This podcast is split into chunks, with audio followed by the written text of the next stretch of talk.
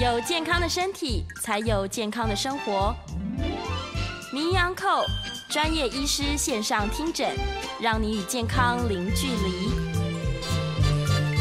大家好，这边是九八新闻台，欢迎收听每周一到每周五早上十一点播出的名医 Uncle 节目，我是主持人米娜。我们今天同样的在半点过后也会接听大家的 call in 电话。然后都欢迎打电话进来，我们的 call in 电话是零二八三六九三三九八八三六九三三九八。我们今天邀请到的是来自台北医学大学附设医院临床药学组的组长孙国仁药师，今天在就是远端跟我们连线。Hello，药师好。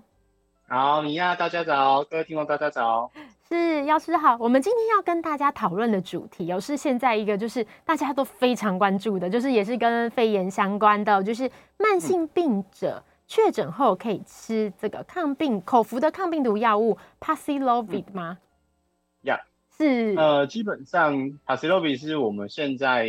那个卫福部有核准，可以用在那个 COVID 病人确诊后的一个。呃，药物啦，它可以减缓我们就是轻中轻症者，它会变成重症的一个呃药品，所以基本上目前来讲都是会希望就是风险越高的啊，然后呢就是症状就是刚发病的病人呢，可以可以拿到药品之后，就是使用之后可以减少它可能变成重症的一些机会。哦，是是，听起来就是它会让，因为现在轻症的人很多，那拿到药品可以避免成为重症这样子的风险。那这边也有蛮多，就是我相信有很多呃听众本来就是比如说慢性病的患者这样，所以对于这类的药物都有非常多的疑问，像是呃心血管的疾病啊，或是糖尿病这样子的慢性疾病患者，会被归类于就是呃新冠重症的高风险族群哦。那这里也想请问一下我们的孙国伦药师，为什么慢性病会让身体的免疫力下降，会被归在这个高风险的族群里面。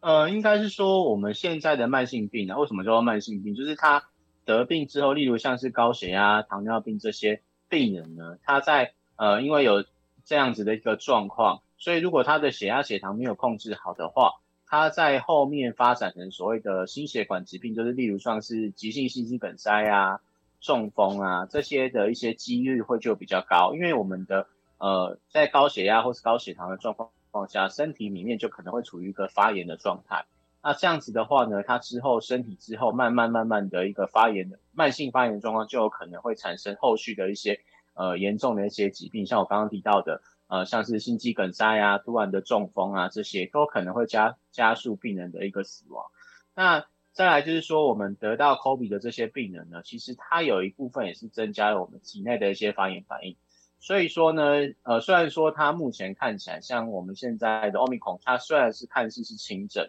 可是它还是有可能会因为你本身的一些呃身体的一些疾病，像我们刚刚提到的高血压、糖尿病啊，或是年纪比较大这类的病人呢，他都有可能会因为这样子的关系，再加上 COVID 的问题，得到说。呃，他之后发展成所谓的重症的一些几率，也可能会增加病人的一些死亡。所以说呢，我们会把这些所谓的心血管疾病的患者，或是糖尿病的患者，这些把它当作是高风险的族群，因为他们后来得了 COVID 之后呢，他后来会变成发展成重症的几率是比一般人来的高的。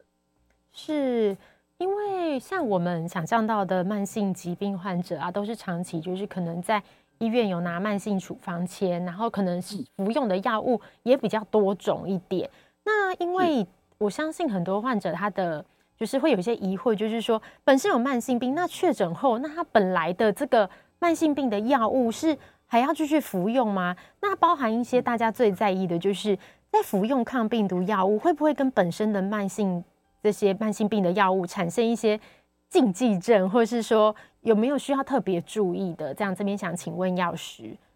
OK，那因为现在这个抗病毒药 Paxlovid 它是一个我们所谓的可以抑制所谓的那个病毒的一个蛋白的合成，然后减少病毒的一个活性，然后让病毒没有办法继续复制。不过它因为另它其实有两种成分啊，那另外一个成分它是呃会抑制这个药品的一个代谢，所以让呃，这个抗病毒药品的浓度可以在体内维持的更久，让它的效果可以更好。可是因为它抑制了药品的代谢，它同样的也可能会使得这些慢性病患者他使用的一些药品，它相对来讲它的一些药药品的那个代谢会受到一些干扰，所以产生我们所谓的药物交互作用。那像我们常常在中秋节的时候，都会跟病人说，哎，有一些病人呢，他在例如使用一些高血脂的药品的时候，他不要跟所谓的那个葡萄柚 或是柚子一起使用。那其实这个比萨洛比的它其中一个成分就有类似说我们的柚子这样的成分，它去抑制了药品的这些代谢，然后进而呢就会产产生我们所谓的药物交互作用，使得你原变原先在使用的药品的浓度增加。那在浓度增加的状况下，就有可能会产生它的一些副作用或者是毒性的一些发生。所以目前来讲，虽然比萨洛比的它的效果是不错的哦，那它可以减少轻症变成重症的几率，大概可以到八成九九成左右。不过它也是因为这样子的一些交互作用的原因，大大去限制了一些它的在临床使用上面的一些范围。所以目前来讲，这些药品都还是要在医生处方下使用。那最最主要的目的，除了判断病人的一些病况状的情况之外呢，最重要的是要看这些病人他原本在使用这些药品会不会跟这个比萨洛比德中的一个成分呢产生所谓的交互作用，进而影响到病人本身本身疾病的一些控制。是。就是哇，现在使用药物真的是蛮复杂的，这样子 专业的部分可能就是要请医师来做就是判断哦，因为本来的药物慢性疾病控制也很重要，然后现在预防重症的这个也很重要，但是我们知道就是。呃，如果说今天呃我们患者他的状况就是，诶，他的药物啊，或是他本身的身体状况是可以使用这个口服抗病毒药物的话，那这边也想请问一下，就是我们常常听到就是口服病毒药物有抗病毒药物有蛮多的不同的种类，像是刚刚有聊到的 Paxlovid，或是说像莫沙东的莫纳皮拉韦这 这种各种不同的，对对对，那想问一下就是。两这种药物有什么不同吗？还是就是都是一样抗病毒药物这样？呃，这两种目前在临床上面是专门使用在 COVID 的一些病人，然后有一些呃临床数据可以证实它确实可以降低所谓轻症转重症的一些几率。那比萨洛比德的话，它的效果是比较好的，它可以减少重症呃轻症变重症的几率，大概可以到八九成左右。那莫沙东这个。莫拉皮拉韦的话呢，它大概有三成的呃效果，不过它使用上面还是有一些些限制，像我们刚刚提到的比萨洛比的，它因为有会会有比较多的一些交互作用，然后呢，它对一些肾功能的不好的病人、管灌的病人的话呢，它也没有比较没有办法使用哦，所以说它在这类的部分病人的话，就会比较适合像我刚刚提到的管灌的病人，或者是肾功能比较不好的病人，或者是肝功能比较不好的病人，或者是他在使用一些可能。比较呃会产生交互作用的一些慢性病用药的话，就会使用所谓的莫拉皮拉韦。然后那它所以它的机转上面都比较呃也是有些些差异，不过它最终的一些目的都是可以去减少 COVID 病毒的一个呃继续复制，然后增加它的要减少它的一些病毒量。是。那目前来讲的话，就是比萨洛比的话是在十二岁以上，然后呢四十最少要四十公斤的病人，然后呢孕妇的话。它目前的话也是可以使用的。那莫拉皮拉韦的部分的话，就是它要一定要在十八岁以上，然后孕妇的话不建议使用。然后它比较适合在刚刚提到的肾功能不好的病人、肝功能不好的病人，还有就是它可能会原本的慢性病的药物可能会比较产生比较多交互作用的状况下，它会比较适合用那个莫拉皮拉韦。是。真的使用的方式非常复杂哎，所以这个部分就是在使用之前也要跟医师讨论，因为我们知道其实现在并不是所有的患者都会拿到抗病毒的这个药物，就是如果是比较轻症或者医师判断没有需要的话，其实是不一定会得到这个药物，所以就是还是要看医师的判断，不一定说呃一定要用哪一种药，或是越多越好这样子。目前的话，就是如果你是 COVID 确诊的一些病人啊，然后我们要先看一下他本身，就是病人本身他有没有一些可能会变成重症的一些高高风险因子，像我们刚刚提到，可能六十五岁以上的病人，他本身有一些高血压、糖尿病、心脏病，或是一些忧郁症、癌症啊、痛风、精神疾病的这些，还有一些肝病的这些病人的部分的话，呃，这些的话会比较偏向是他比较。有比较高的几率发展成重症的病人，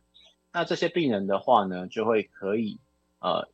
那个医师就可以帮他处方，就是这类的抗病毒药品。那至于要处要使用哪一类的抗病毒药品的话，就要看他的第一个年纪啊，他的肝肾功能好不好啊，再是他在使用的一些慢性病用药的一些部分，来选择他要使用两种抗病毒药品中的哪一项，然后来呃使用。因为在因为呃目前来讲，在使用抗病毒药品的话，还是会建议就是在轻症还没有转重症之前，然后刚发病五天内赶快使用，它的效果是最好的。是，就是会有时间，所以还是赶快。如果确诊的话，如果呃有符合这个呃可以服用抗病毒药物的这个呃慢性病的身份或者因子的话，可以跟医师讨论一下这样子。那这边大家应该也很想知道，就是说呃我这个抗病毒药物，刚刚药师有说，它就是会去呃让病毒没办法复制这样子，让它嗯避免重症。但我们知道这些药物其实也都会有自己的副作用。所以相信大家也很关心，就是服用抗病毒药物会有哪一些副作用，是药师常常听到的。呃，目前来讲，抗病毒药品这两类抗病毒药品比较目前比较多的副作用的话，就是像是一些食欲不振啊，然后或者是腹痛啊、皮肤痒啊，哦，这些是比较多的。然后有一些可能会变成一些恶心、呕吐、晕眩这样子的一些问题。那也有人会就是会有呃比较多的像是肠胃上的副作用，就是腹泻是比较多看到的。那其他的话呢，目前来讲它的副作用是还没有说比较严重的副作用发生。所以听起来对，好像就就是没有想象中有一些很恐怖的的副作用，大部分还是腹泻或是皮肤相关这样子。那我们就是常常听到，因为现在身边真的听到越来越多人，就是或是同事啊、同事的家人 确诊的消息，这样子是，然后大家就会有很多药物的这个讨论跟准备。那这边有一种常常听到的，其实就是呃清冠一号，就是我们知道很多的，就是或是像是除了清冠一号之外，就是像那个。医中医工会那边也有几项，就是不同的处方，就是也是类似呃清冠一号这样的成分，对对对对对，就是也是用来就是补气呀这样子。那我知道很多就是患者会在家里的时候，就是呃会会服用这样子的，就像清冠一号。可是那这样子也想询问一下药师，就是这个我们在吃清冠一号，就是在喝的清冠一号的时候，会不会跟就是比如说抗病毒药物这样子？的就是我们的这种药物干扰，或是说有没有什么比较常大家的疑惑这样子？呃，应该是说目前来讲，在台湾的那个 TFDA 核准，目前可以用来治疗清那个 COVID 的一个药品，西药刚刚我们就提到就是两个，那个一个莫拉皮拉韦，一个是那个 Paxlovid 的这两个西西药，另外一个就是那个清冠一号是中药。那他们目前都是有拿到，就是所谓的紧急许可，就是 EUA 的一个部分，可以用来治疗就是确诊的一些病人。那在清冠一号的部分的话，它在目前的一个呃研究方面的机转，类似于就是我们刚刚提到的抗病毒药的一个机转，是可以抑制病毒的一些复制，然后减少病毒量这样子的一个作用。所以目前来讲，就是这三种两个西药跟一个中药的部分的话呢，在确诊的病人来讲，我们就是择一使用就好了，不需要就是同时使用。那同时使用的话，其实目前也没有一些呃研究报告说他们到底并用会不会有比较多的好处。那还是说并用可能会增加它的一些副作用发生的一些风险，这都不得而知。所以目前来讲的话，在确诊的病患，我们就是择一使用就好了，也不用说就是一定要多服。那另外也要提醒，就是各位听众，就是新冠一号目前是属于所谓的治疗上面的一个处方，也是需要中医师的一些处方来使用。那不要把它当做是就是所谓的保健茶来使用啊，因为它的药性偏凉，所以就是使用上面的话呢，有可能会产生一些腹泻的一些副作用。那也不要就是没有得病，就是好像拿来当水喝，这样也是对于呃自己健健康的也不会比也不会有所帮助。哎、欸，我超常 听到药师说的这个、欸，就是很多人就是 先抢到了那个新冠一号、新冠一号，然后呢抢到之后就想说有浓缩的嘛，然后也有就是煮，然后就想说喝喝看这样，然后每一个都腹泻，我听到的每一个都腹泻，因为它好像药性是比较凉一点，这样凉的。因为目前来讲，在所谓的新冠一号，呃，目前台湾的这些，不管你是原生的那个本草药品，还是中药的浓缩的一些制剂，目前都是在那个呃那个 TFDA 的征收下面，去就是会统筹使用。所以目前在市面上，其实你有一些药材是真的真的是买不到的。那所以他们会推出所谓的类清冠。那类清冠的部分的话，其实它也是会有一些就是我们所谓的偏凉的这些药性，所以也不建议就是每天吃。那就个人的使用经验跟那个之前询问过使用经验，有些人就是吃了之后会拉肚子拉得很严重。那清冠的部分的话，也是一天会吃两次啊，所以呃都会建议病人，就是如果你吃两次会肚子很不舒服、拉的很严重的话，那就把它改成一天吃一次就好。是，谢谢药师，这真的超实用哎，因为我觉得大家在家里现在会很混淆，嗯、就是说各种听到的保健食品，然后或是像是中药，或是清冠一号，或是抗病毒药物，然后或是自己买的什么止咳化痰，或是之前药师有跟我们就是。呃，讲到了几种就是常备药这样子，然后我相信大家在确诊的时候都会超级混乱的这样。那这边也想请问一下，因因为我们对今天的节目一样是同步有在 YouTube 直播这样子，然后这边就是诶，可能药师这边会看不到，就是听众朋友询问的问题，我这边也同步就是来看一下有没有就是。听众朋友有问问题，这样子这边刚好有位听众有询问到，就是说，刚刚药师有说到，就是这个抗病毒药物会造成一些副作用，比如说皮肤痒，或是就是一些这种反应。嗯、那这些是在停药之后就会慢慢恢复的，是吗？呃，理论上来讲，如果是我们所谓的呃抗病毒药品造成的副作用的话，它在停药之后就会慢慢变，就是会慢慢恢复了。不过其实有时候也会被一些可能 COVID 这些症状所混淆，因为有。目前有听到一些所谓的 Long COVID 的一些病人，他也会有一些皮肤上面的症状，甚至产生一些自体免疫的一些疾病，这都是有可能发生的。所以目前来讲，就是如果你有吃药或者是得病之后有任何的一些不舒服，还是会建议就是回医院看一下门诊，请医师帮你做一些评估，需不需要后续的一些治疗。是，谢谢药师。因为像那个医师刚刚讲的，药师有刚刚讲那个 Long COVID，就是也是大家现在常在讨论的，就是。在这个虽然现在好像听说轻症比较多，但是好像会有一些副作用是会跟着我们这样子的感觉，是。对。好的。好，谢谢。就是药师的回答。药师刚刚有讲到一个非常重要的部分，就是现在呃有就是许可的这个抗，就是算是治疗治疗这个 COVID-19 的药物，其实就是两种西药，一种中药。那就是两种抗病毒药物跟清冠一号这样，所以在这些药物的使用上，其实都最好是要跟医师讨论，不用就是当成自己保健，然后大大吃特吃这样，因为可能会有一些腹泻或是其他的副作用这样子。那这边我们也想问一下，就是呃，在这这段节目最后的时间，想问一下药师，就是刚刚药师有提到有一些族群哦，就是被归类在就是。呃，新冠重症的高风险族群，那这样子的话，就是可以申请抗病毒的药物，是吗？那也想问一下，哪一些族群可以申请？那申请的流程是什么？呃，目前在抗病毒药品的部分的话，就是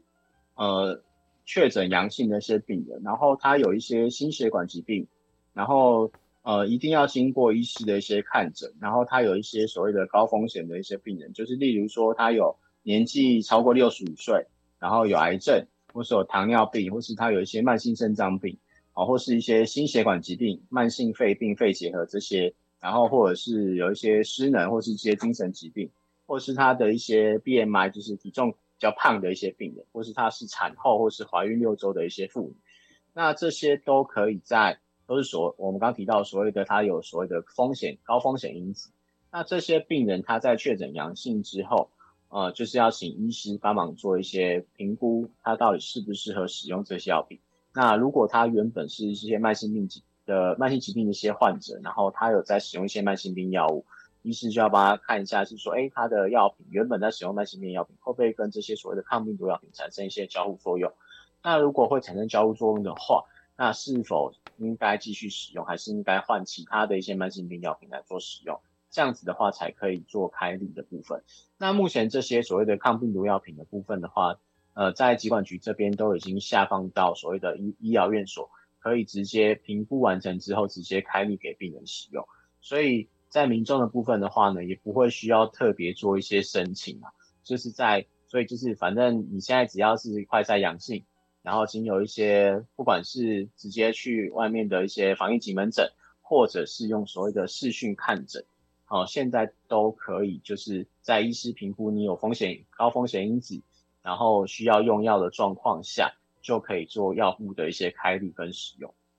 是，就是这里有讲，因为就是大家现在就会很害怕说，如果自己确诊了怎么办？这样，然后如何就是要去看诊？然后刚刚药师有聊到说，就是我们其实如果是快筛阳性，那可以有一些不同的方式，像是防疫的门诊，或是像那个视讯门诊，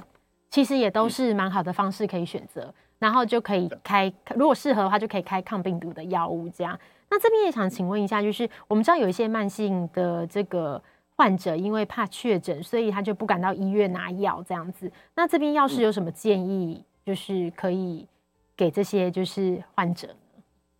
呃，因为目前的疫情的一些关系，其实在呃卫生局跟卫福部这边都已经有开放所谓的视讯看诊一些部分。以前我们要开药就一定要呃本人到医院给医生就是帮忙就是评估开开立药才能办才有办法开立药品。那因为最那个最近疫情的一些关系，其实从去年开始，呃就已经开放做所谓的视讯看诊，就是只要那个病人在家里用所谓的视讯，不管是用 Line 啊，还是用就是所谓的呃会议软体都可以，就是医师在当看就用视讯软体看到你之后，帮你做一些评估，然后就可以做药品的一些开立。然后呢，就是开完药品之后，就是还是要请就是病人。或者是家人直接到到医疗院所做领药。那领药的部分的话，其实现在所有的医院也可以有所谓的快速通道，就是不用进到医院里面，有所谓的户外领药专区，就是可以不用到医院那内部，可能会怕接触到群众的一些部分。或者是其实现在有所谓的呃健康益友的部分，就是也有可以跟合约的一些药局做一些连线。然后做一些药品的一些领取。好，谢谢药师。我们这边先休息一下，我们在广告过后会接听大家的空音电话，欢迎询问就是这个新冠肺炎的这个药物的相关问题。我们这边邀请到的是台北医学大学辐射医院临床药学组的组长孙国伦药师，会为大家解答。我们的 call in 专线是零二八三六九三三九八八三六九三三九八。欢迎回到九八新闻台迷 Uncle 节目，我是主持人米。娜我们接下来会开始接听，就是听众朋友的 call in 电话。我们的 call in 电话是零二八三六九三三九八零二八三六九三三九八。我们今天邀请到的是远端跟我们连线的台北医学大学附设医院临床药学组组长孙国伦药师。药师好，你好，各位听众大家好。药师好，因为刚刚我们聊到蛮多，就是关于就是这个疫情，就是因为现在疫情，药师也有跟我们聊到，就是疫情，因为现在确诊的人很多，所以大家都非常的紧张这样子。然后就是刚刚我也就是问了药师说，有什么事情是想跟听众朋友的分享的？药师刚刚讲了一个就是很棒的，他说不要害怕，是因为其实目前来讲的话，呃，Omicron 是属于比较轻症的，应该说。它比较会侵犯的是所谓的上呼吸道，跟之前的 Delta 跟 Alpha 比较不一样。像之前一开始的 Delta、Alpha 跟所谓的原始株的部分的话，它比较会侵犯我们的肺部，就是所谓的下呼吸道。所以这些原呃这些 Delta 或者 Alpha 侵犯到的病人的话，它比较会有就是喘不过气来，然后呼吸急促、胸闷，甚至是可能会有窒息上面的，就是会有呃像肺肺部疾病这样的风险。那现在欧米孔的话是比较侵犯所谓的上呼吸道，所以它的症状我们说跟感冒差不多，就是会有比较多的呃，就是咳嗽，然后喉咙痛，最大的就是喉咙痛啊，咳嗽这样子的一些症状，然后还有发烧为主。所以目前就目前研究来讲的话，呃，欧米孔的症状是比刚刚提到的就是阿尔法或者德尔塔来的轻微，不过。呃，所以在真的得病之后，就是呃，它可能会产生所谓我们刚刚提到 long COVID 的一些几率，它的症状也是相对来讲会比较轻微一点。不过虽然是这样子的，还是就是还是要请各位就是呃不要太轻忽它可能会造成的一些结果，因为能够不要得病就不要得病啊。那当然就是自己做好个人的一些卫生习惯，口罩戴好，然后呢。就是增强自己的免疫力，其实是一些最好的方法。那真的，如果真的快筛阳性或真的得病的话，也不用太紧张，因为目前的呃百分之九十九以上的病人都是轻症的。那就是做好个人的防护，就是做好居家隔离，然后就是其实目前来讲，就我自己个人经验来讲，大概是两天之后，其实最多第三天呐、症状就会缓解很多，就是几乎没有什么症状。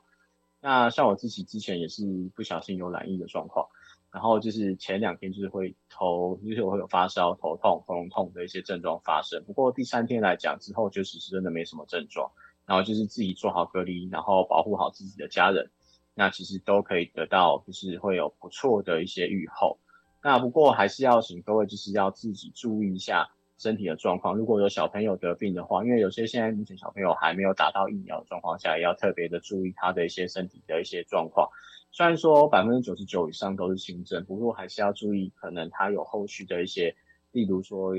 呃，之前有一些脑炎的一些发生啊，或者是一些全身性发炎、器官发炎的一些疾病的一些发生，这个都是需要注意的。也不要觉得说好像呃轻症，然后两个礼拜之后没事了之后就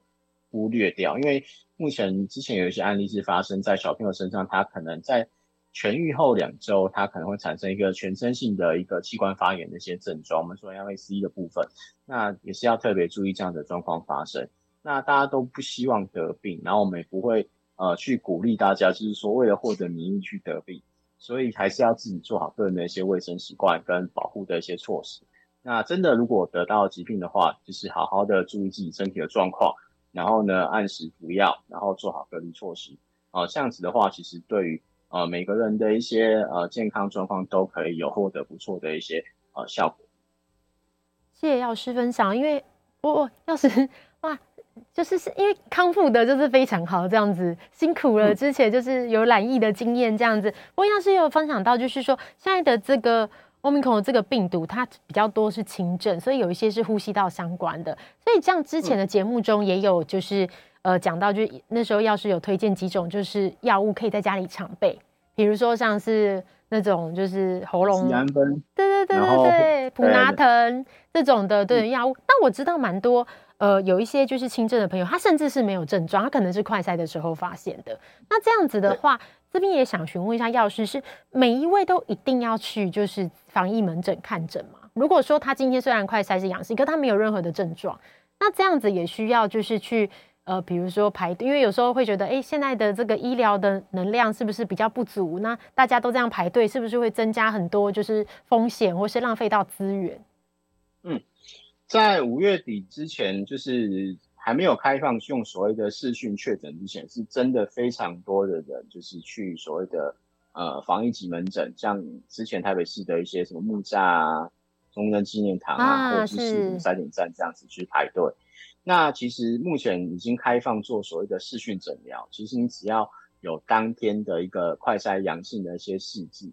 的那个照片，然后呢，去现在其实不止所谓的医疗链所，你家附近的诊所也都可以做所谓的防疫，就是那种所谓的视讯确诊的一个部分。所以你只要呃把你的那个快筛阳性的那个试剂的照片，还有你自己健保卡的照片。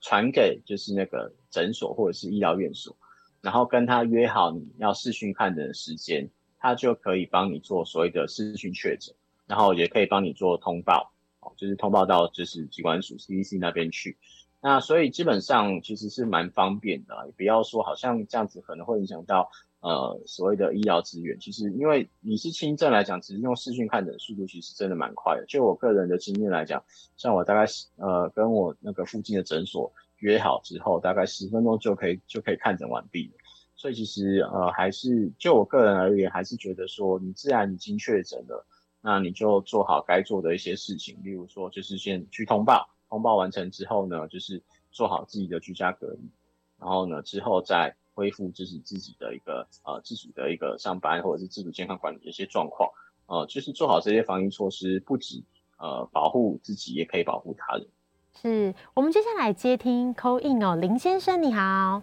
哎，主持人还有药师两位好哈，那个我想请教一下哈，因为现在 COVID-19 的这个确诊者可以说是越来越多嘛哈，然后很多人都是，是基本上都是轻症。可是他们就在那个病毒清除掉，就是他自己恢复健康之后，还是会有一些什么胸闷啊、胸痛啊，或者有些人说会咳嗽啊。但我们现在都是以症状缓解的药物为主了哈。那我想要要是就是说，很多人这个我上说的症状都还算 OK，可是有些人他会啊有脑雾啊，严重的那可能没有办法工作啊，然后有一些身心上面的症状哦。然后我想请教药师是说，如果说这些脑雾的患者啊，你吃一些类似维他命 B 十二啊，或者是像杏叶的萃取剂啊，改善他的脑部血液循环，就要是您专业的观点而言，是不是有那么一点点的机会可以舒缓他脑雾的症状？好，以上请教，我再加上收听，谢谢您，谢谢。好，呃，目前来讲，我们常听到所谓的 Long COVID 的一个症状，有一个是说脑雾吧。那目前脑雾的机转，有人发现说，在确诊后，就是 COVID 确诊后的病人，他在脑部的血流可能会有一些微小的一些出血，跟一些就是有点类似就是中风的一些症状。这是有可能会产，就是造成脑雾的一些急转，因为目前的案例其实没有非常的一些明确跟呃到底为什么会产生脑雾这样的状况。那这个是刚刚提到，就是可能他在脑部会有一些小出血的症状，是目前来讲有一些些的一些研究证据指向说他的 Long COVID 脑雾有可能是因为这样子所造成的。那目前来讲，很多的案例其实在脑雾这一块的话，大部分的病人在呃确诊之后呃。不会说 always 一直产生这样的状况，就是它还是会自行自改善，因为它是小部小部分的一些局部出血状况下，我们的脑部会自行吸收之后，它的状况就会改善。那也有一些病人他是长期的这样的状况发生，目前来讲也没有一些就是特别的一些药物可以做一些治疗跟一些改善。那你刚刚提到吃一些 B 群啊，或者是吃一些就是促进所谓的脑部血液循环的药品。是不是有呃有证据可以说可以治疗或者说改善这样的状况？呃，很抱歉告诉你，就是目前还没有足够的证据证实这是有效的哦。所以那不过这样子吃的话，也可以帮助您自己说，哎，可能是不是可以改善脑部循环？那也可以，如果您的觉得这样的状况吃了这样子药品之后，对于自己有一些帮助的话，其实也不会反对这样子的一些服用，因为其实这样子的一些呃就是 B 群啊，是这样子营养补充剂，其实对身体不会有太大的一些负担。是，就当成就是保健食品这样子的的想法，这样子。那这边我们看到 YouTube 频道，就是呃，也有一些听众朋友留言。那我刚刚我看到有的问题，其实刚刚药师有回答过了。那这边也有就是听众聊到说，就是呃，确实刚刚药师有提到吃抗病毒药物会有起疹子，也有就是听众有遇到这样的情况。那刚刚药师有说不用担心，可能过一阵子就会再好一点，然后再跟那个肺炎的这个副作用一起观察就可以了。那这边有另外一位提到，就是说确诊者清冠一号是每天吃三次，有一个朋友怕确诊，所以一天就吃一包，所以呃。这样有预防效果吗？药师刚有提到说，其实没有确诊前是不建议吃嘛，对不对？对，因为目前清冠一号的话，目前是一天吃，就是标准的治疗是一天吃两次，就早晚吃吃一包。那就是如果是体重比较轻的或是小朋友的话，会建议就是早晚吃半包这样子的方式做使用。那如果他的症状就是就是没有感，就是会有一些拉肚子这些副作用的话，就会减到一天吃一次的。那呃，目前来讲，它的效果的话是可以减少就是轻症变成重症的一些机会。那啊，目前也没有说它有一些预防的效果，所以不建议就是当就是保健食品来使用。对，就是保健食品，就是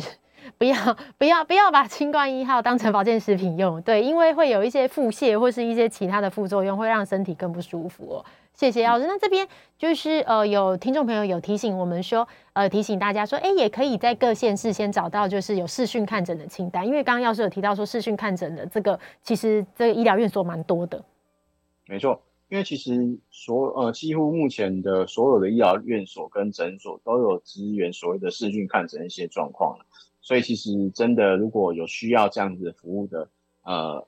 那个听众的话。也可以先搜寻一下您自己附近的一些诊所，嗯，就是因为其实现在就是 Google 一下就知道诊所的电话，直接打去问他有没有一些视讯看诊的一些服务，其实都可以得到蛮好的一些帮助。太好了，我们这里先休息一下哦，广告回来会继续接听大家的 call in，我们的 call in 电话是零二八三六九三三九八八三六九三三九八，欢迎打电话来询问就是用药相关的问题。欢迎回到九八新闻台迷 Uncle 节目，我是主持人米娜。在最后一段节目开始之前，来分享一个讯息：面对气候变迁加剧，全球已达成净零碳排的共识。但你的永续投资够完整吗？富达永续减碳商机多重资产收益策略，以减碳趋势股票聚焦智能交通、干净能源、工业四点零、绿色建筑及永续消费等五大投资主题，掌握近零转型的产业链，再搭配低碳债券。打造追求收益兼具保护力的投资组合，有兴趣的听众朋友可以到富达投信官网查询。提醒您，投资一定有风险，基金投资有赚有赔，申购前应详阅公开说明书或投资人须知。我们回到今天的节目，我们今天的名医央购节目邀请到的是台北医学大学附设医院临床药学组组长孙国仁药师，药师好。你好，各位听众，大家好。我们一样在继续接听 call in，我们的 call in 电话是零二八三六九三三九八。我们接下来接听的是钟小姐的 call in，钟小姐你好。啊，你好，两位好哈。我请问哈，我我我一位小朋友哈，确诊两已经烧两天两夜啊，今天哈就拉，还有咳嗽，嗯、还有痰、那以后有什么后遗症啊？嗯，好。嗯、基本上就是 目前来讲，小朋友的后遗症其实目前来讲看起来是蛮轻微的啦。如果只是 Omicron 的部分的话，目前就是烧两天，如果烧都已经退了的话，理论上来讲，他的后遗症是比较少的。因为目前呃，像我自己家里也是两位小朋友也是确诊 被我传染的。那目前就是他们在呃也是烧，就是前面两天烧蛮高，大概烧到快四十度。那我们就是用一些退烧药跟一些物理性的一些治疗之后，让他退烧，就是两天之后，他的状况就改善很多。然后现在已经七天隔离期满，回去呃七天自主健康管理完之后去上课，其实也没有什么后遗症的一些发生。只有其中一个的话，他的咳嗽的状况有比较多一点点，就是多了一两天。那不过在自主健康管理期之后，其实也没有什么症状。那现在也都活蹦乱跳，目前看不出来有什么样的后遗症。所以就是您不用太过于担心，就是先观察他的症状。那就是因为目前的小朋友最怕就是他可能会发烧，然后还有就是，就是呃七天完之后，他还是要继续观察他的症状，因为呃目前有一些呃案例会看到，就是他呃得病完之后，大概一到两个礼拜之后，有所谓的全天性的一些器官发炎的一些反应，啊也是会有一些发烧、腹痛，然后有一些其他的不舒服的症状的一些发生。所以还是要做持续的一些观察，如果有任何的不对，或是说有症状上面的一些呃意识上面一些改变的这样的状况的话，还是赶快去跟呃去急诊做一些处置会比较好一点。好的，我们接下来接的是陈先生，你好，陈先生好，好的，好。请问好，那我们接下来就是我们回到那个 YouTube 频道，就是这边有一些听众朋友留言哦，那我这边就是来跟那个，对对对，好，再跟哎哦，好好好，我今年八十五岁啊，是是是，陈先生。得过那个呃这个新冠的这毛病哈，结果呢，因为我打过三剂的疫苗，所以呃得了这以后就是喉咙干咳哈，轻微的呃有流鼻水。但是没有痰啊。嗯。后来是那个期间呢，很多诊所都没有开，我就看哪呃有一个诊所开了以后，吃感冒药，呃嗯，治咳嗽、流鼻水啊那种啊，呃肌肉酸痛啊，吃了一个礼拜就好了。是啊，就好了。我另外一个情形就是，我长久的糖尿病有四十年了。他给我的笔啊是，是白色的胰岛素笔哈，嗯，我每天打十二格，请问这个是什么作用啊？嗯，哎，他那啊，这两个问题，谢谢你。是，好，那 第一个问题是说他在吃那个咳嗽啊，或是那个，其实目前来讲，Omicron 的一些症状其实都很轻微，然后再来是说目前的这些所谓的。病毒性的感染都是靠我们自己自身的免免疫能力去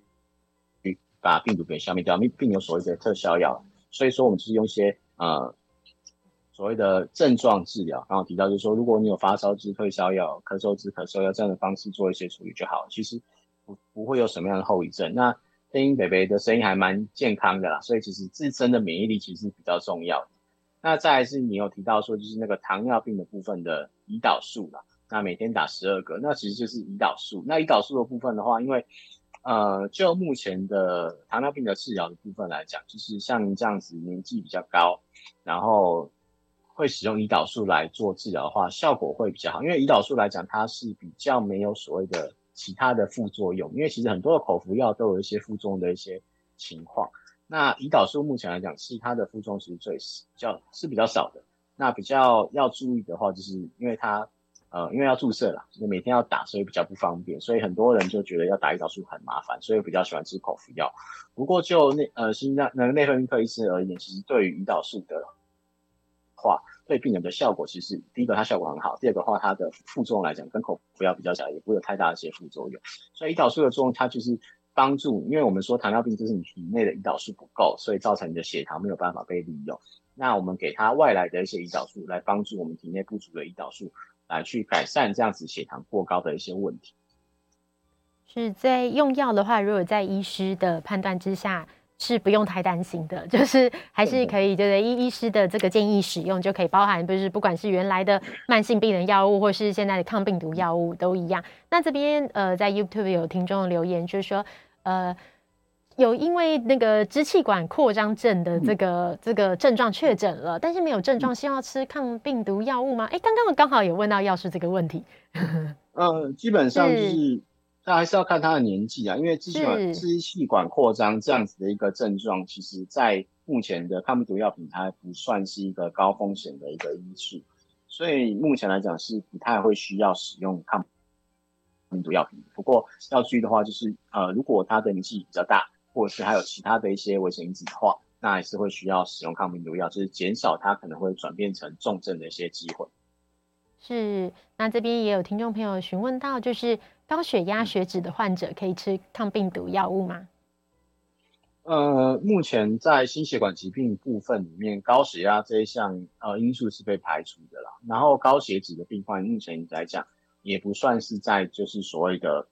就是呃危险因子里面的一部分。不过如果你是体重过重，就是 BMI 大于三十以上所产生的这样子血脂比较高的病患的话，就可以使用抗病毒药。不过在高血脂跟高血压，如果你本身都有在使用这类的慢，就是治疗高血压或是高血脂的这些药品的一些病患的话，就要注意到，如果你是用所谓的 Paxlovid 的话，就有可能会产生一些所谓的药物交互作用。那呃，还是要看你本身在吃的药品而定，因为不是不是所有的高血脂跟高血高血压药品都会有交互作用的发生，要看你使用的品项。那如果会有产生交互作用的状况下，那也要看你的状况，看看是不是先把高血压、高血脂的药品先暂停，先吃抗病毒的药品之后，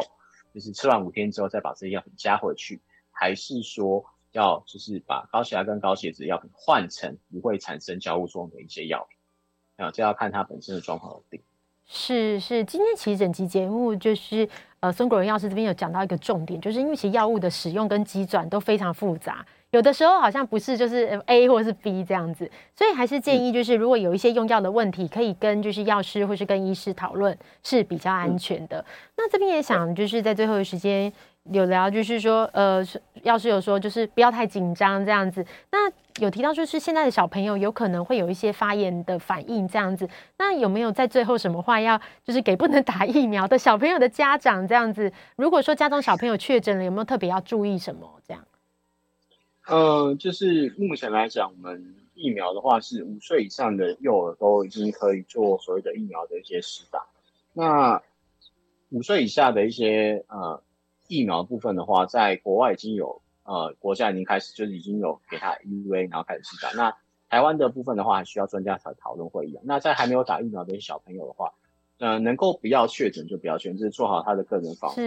那如果真的感染到的话，也是注意他的一些身体状况，然后尽量帮他做一些症状上面的治疗，缓解他的一些发炎反应。那如果真的高烧不退的状况下，那其实就赶快送医院做一些急，就是急促的一些处理，这样子的话才能可以预防它可能后续可能会产生一些呃，就是其他的一些疾病的一些发生。谢谢药师，因为小朋友就是表达能力又没有就是大小朋大小孩那么好哦，所以有的时候不舒服可能不会讲，这边就是。有麻烦，就是家长又要多多辛苦了。这样，那也祝福小朋友就最好不要确诊，这样是最安全的。好，我们今天非常开心邀请到就是台北医学大学附设医院临床药学组的组长孙国仁药师来到这边，就是远端跟我们分享就是疫情期间的相关用药的这个话题哦。我们今天的节目就进行到这里，非常谢谢大家的收听，我们下次见喽，谢谢药师，拜拜，谢谢，拜拜。